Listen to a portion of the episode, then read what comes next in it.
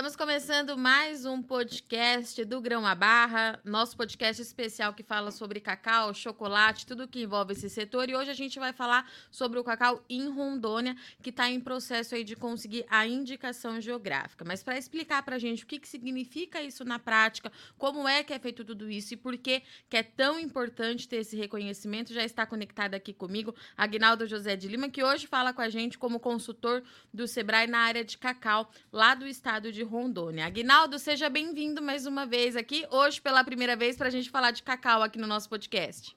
Ok, Virginia, obrigado. Obrigado pela oportunidade e obrigado pelo convite. Aguinaldo, eu queria começar é, o nosso bate-papo, antes da gente falar é, sobre a produção no estado de Rondônia, que você explicasse para a gente, para os nossos ouvintes, é, o que, que significa de fato a indicação geográfica e por que ela é tão importante, pode ser? Ah, sim, claro, claro. É, bom, Rondônia sempre foi um, um, grande produtor de cacau no Brasil. Hoje é o quarto estado de maior produção, atrás da Bahia, uh, Pará, atrás do Pará, Bahia e Espírito Santo. E uh, de cinco anos para cá, é muito parecido com a história do café.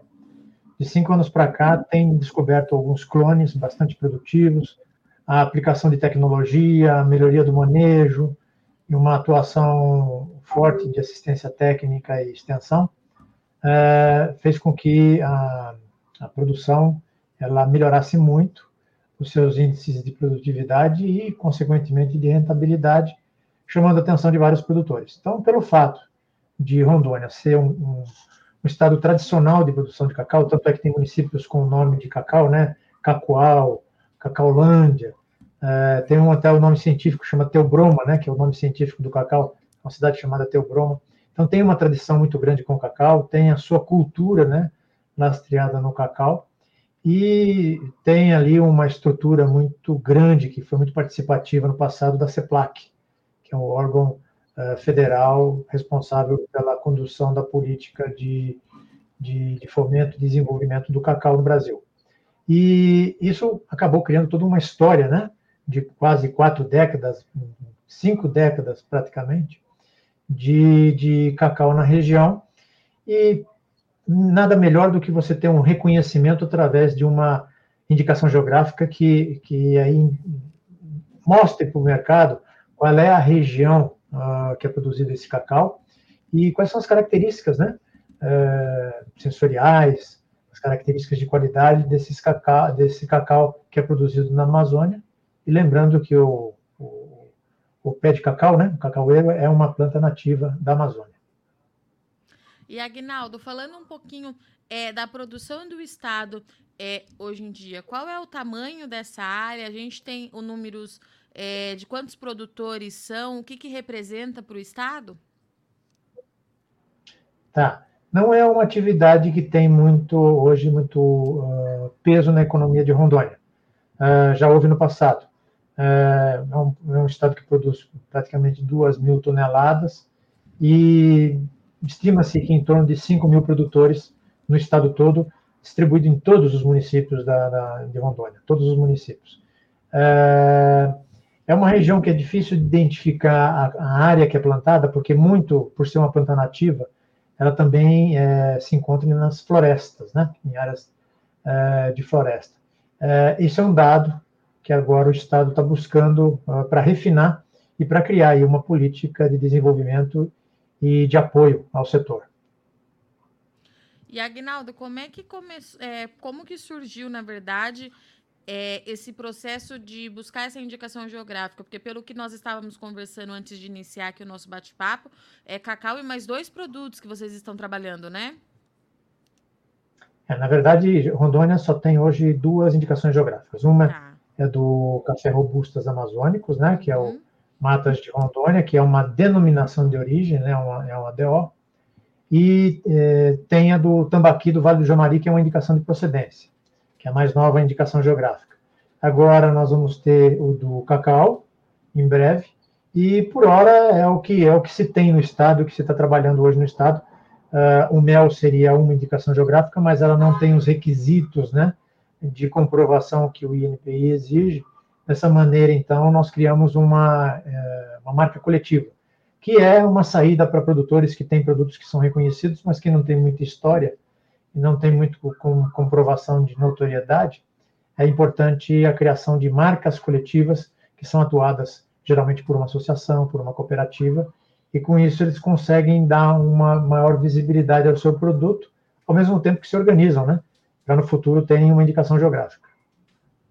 E e Agnaldo, quanto tempo que leva todo esse processo, né, entre o início, vocês começarem a buscar essas informações, até essa indicação de fato sair? Tá, geralmente é um processo que leva de dois a três anos, né? Se for muito moroso, quatro, e se for muito rápido, é uns 20 meses, né? Uh, nós iniciamos esse processo em agosto, é, setembro de 2020, a gente vai interar, já passamos três anos, né? É, e exatamente, o do Tambaqui levou exatamente os três anos de, de, de, de trabalho. É, mas muito assim, o trabalho de construção ele, ele leva em torno de um ano, um ano, um ano e dois meses. E o restante é o tempo de análise do INPI. O INPI tem todo uma, uma, um rito que é necessário que primeiro analisa os documentos, depois analisa o mérito, depois analisa, coloca em, em consulta pública para ver se não tem nenhuma demanda com relação à marca, né, da indicação geográfica, se não tem nenhuma oposição uh, no mercado. Uh, e esse processo todo ele vai levando tempo. Hum, isso se não tiver exigência, porque às vezes você monta um processo e aí uh, falta um documento ou precisa ser um documento melhor esclarecido de acordo com os analistas que estão verificando né, a, aquele processo. Então, é uma análise muito bem feita, muito complexa, e que é, a gente tem que estar ligado e, o tempo todo para poder dar as respostas o mais rápido possível, para que não seja um processo muito demorado. Né? Mas, em via de regra, é, pode levar de dois a quatro anos. E, Agnaldo, como Estado tendo é, até o momento só duas indicações geográficas, eu acredito que seja uma coisa nova para esse produtor, né? É, ele já. Eu queria que você falasse um pouquinho, na verdade, qual é a importância disso para esse produto e como é que a gente explica isso para o produtor quando, de fato, essa indicação é, já for oficial. Então, é, Virginia. Uh eu digo assim, eu costumo, como especialista né, em indicações geográficas, já fiz várias aí pelo país. É, eu reputo que a indicação geográfica é um motivo de poder organizar a cadeia.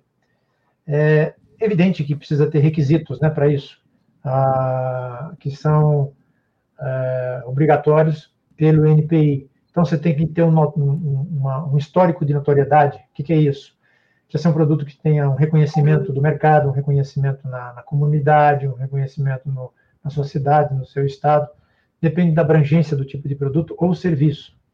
E se ele tem essa notoriedade que é comprovada por matérias de revistas, jornais, é, por vídeos, é, enfim, na internet hoje você consegue fazer uma busca fantástica de levantamento de trabalhos, inclusive científicos, que comprovem que aquele produto é, tem um histórico, tem uma, um, tem um, uma, uma uma tradição, né, junto aos seus produtores, que é uh, um produto originário daquela região, pelas suas características edafoclimáticas, pelas suas características de manejo, pelo saber fazer dos seus produtores. Então, quando você tem características desse tipo, você tem aí uma, um potencial para uma indicação geográfica.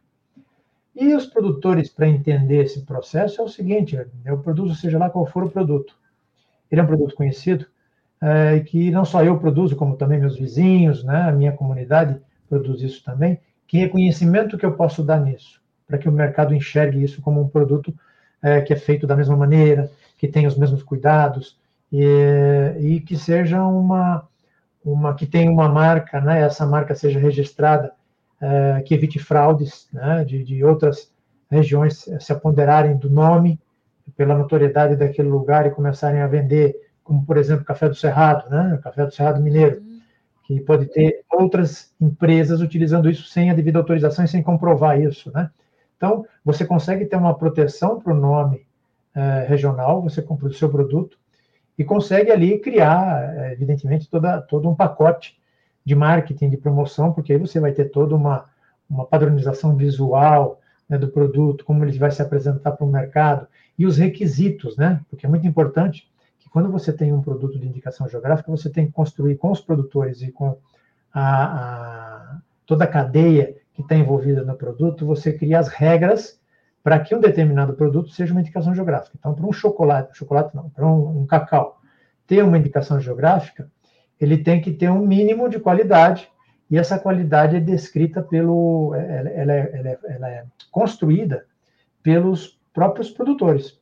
É, nós apenas organizamos as informações, consolidamos, e aí essas regras de como é, precisa ser é, produzido e qual é a qualidade que se deve obter para se ter uma indicação geográfica, é, cria-se então um caderno que chama Caderno de Especificações Técnicas. Esse caderno de especificações técnicas é o documento principal e obrigatório de uma indicação geográfica. É, é o documento que o INPI mais uh, visa nas suas análises.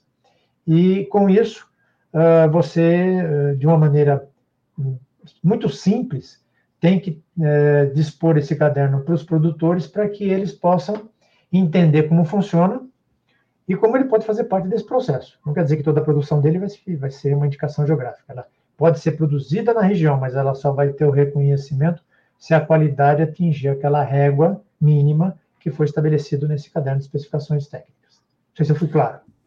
Foi, foi sim. E Agnaldo, é, como é que você vê é, o futuro do cacau aí no estado, né? Tô te perguntando isso porque aqui no nosso podcast a gente tem visto o setor é, de uma forma assim muito otimista para a produção nos próximos anos, inclusive para a abertura é, de novos mercados. Mas como é que você enxerga isso para o estado de Rondônia? Você acha que o futuro pode ser de fato aí de bastante oportunidades? É, Virginia, eu acho que o cacau é um produto de maior oportunidade no país.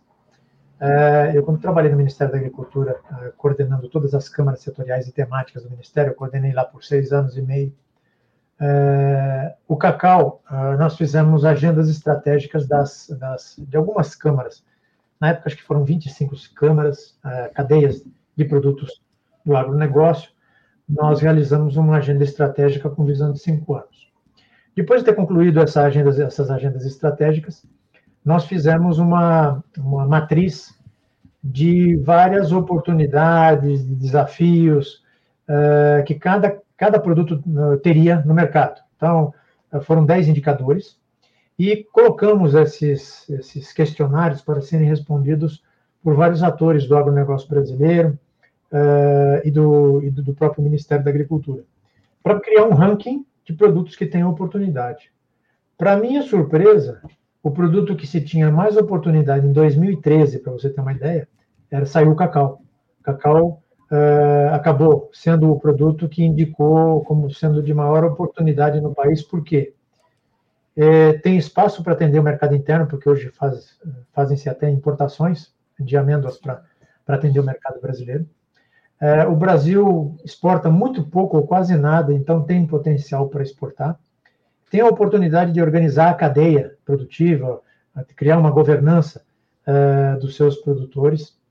Tem áreas em abundância, tem clima em abundância, tem, tem, tem tecnologia em abundância, tem extensão rural em condições de poder ajudar os produtores. Tem crédito, né, que em 2013 não tinha nem tanto, hoje tem muito mais crédito. Uh, tem condições de agregar valor, né, você tem condições de de criar várias agroindústrias aí com os produtores para criar cada um a sua marca, além de fornecer para as grandes marcas, né? É, então, você tem uma infinidade de possibilidades e oportunidades que o país já está percebendo isso, né? Hoje nós temos o Pará como o maior produtor de, de cacau do Brasil, e todos eles, eu diria que todos os estados, incluindo aí Rondônia, têm uma visão bastante otimista, porque o mercado é demandador. Então, quando você tem um produto que tenha alta demanda, é um produto interessante para ser produzido. E os preços ao longo dos últimos anos têm sido preços que estimulam uh, o profissionalismo. Então, o que existia até então, no passado, isso em qualquer estado brasileiro, era uma cacauicultura de baixa tecnologia, quase que extrativista, né? porque é uma planta que uh, dá no meio da floresta, não precisa de tratos, não precisaria de tratos culturais, e descobriram que uh, lavouras com, com, tratos culturais, com, com irrigação, com, com adubação correta, com os tratos fitossanitários e com a convivência com as pragas, né, que a, a vassoura de bruxa, por exemplo, ela atacou os, os, todas as, as plantações brasileiras, em função até da falta de, de, de, cuidado que se teve na época e falta de conhecimento. Mas hoje se tem bastante conhecimento isso gera uma grande oportunidade para todos e Rondônia não é diferente, né? Os produtores estão enxergando isso, estão investindo. As maiores concorrências que eu vejo para o cacau são os próprios outros produtos, por exemplo, como café. Então, um produtor que tem cacau e café, às vezes ele opta por ah, crescer mais a lavoura de café do que de cacau pela, pelo momento. Uhum. Mas, se observar uma visão de mais longo prazo, é interessante que ele tenha um equilíbrio entre as duas, uh, os dois produtos, porque uh, o cacau, ao contrário do café, uh, oscila muito pouco no mercado. O café ele tá muito, tem muito alto e baixo, e o cacau é mais estável em termos de preço. Então, isso dá uma estabilidade melhor para os produtores. Então, eu vejo aí uma, uma, uma atividade de, de grandes oportunidades, inclusive com outro detalhe, Virginia. Na região amazônica, o cacau pode ser utilizado como, como áreas, como, como planta para recuperar a área degradada, para virar reserva.